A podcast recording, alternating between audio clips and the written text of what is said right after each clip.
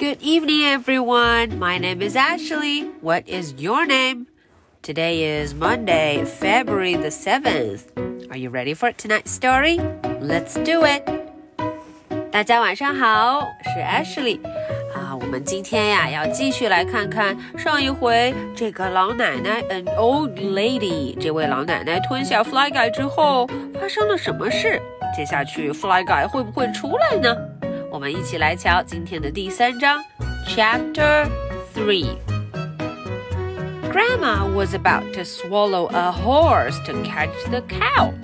哦，Grandma 正要打算干什么？她正准备再吞一匹马下去，把之前吞下去的奶牛给抓出来。A horse，一匹马。A horse。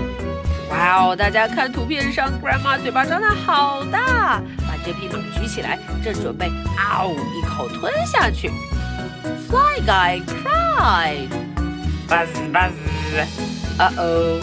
Fly guy 害怕了，他在下面叫了起来。Buzz buzz. I'm up here. Yelled Buzz. 啊，Buzz 在上面听见他叫了，赶紧说：“我在这儿呢。”I'm up here. Ooh, I'm up here. Out came Fly Guy. 哎 ，Fly Guy 一听到他的小主人叫他，瞧瞧，他赶紧就飞了出来。Buzz buzz. 呜，他从 Grandma 的嘴巴里咕嘟嘟嘟嘟嘟就飞了出来。啊，接着后面还有谁要出来呢？Out came the spider, the bird, the cat, the dog, the goat, and the cow. 哇哦，所有的动物都出来了啊！Grandma，you did a great job。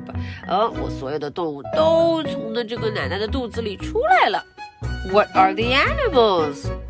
A bird, a spider, a cat, a dog, a goat, and the cow. And then everyone lived happily ever after, of course. 所有的动物啊，从那以后就开心快乐的生活在一起了。 哦，瞧瞧，Fly Guy 心情也特别好。Buzz buzz。Okay, so that is the end for the whole chapter.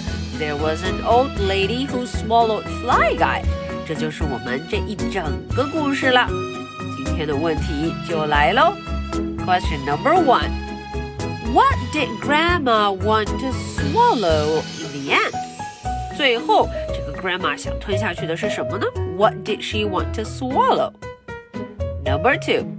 How did Fly Guy get out of Grandma's tummy? 哎，这个 Grandma 的肚子里这么多小动物，Fly Guy 是怎么出来的？How did he get out? Okay, so this is the story for Monday, February the 17th. My name is Ashley. What is your name? So much for tonight. Good night. Bye.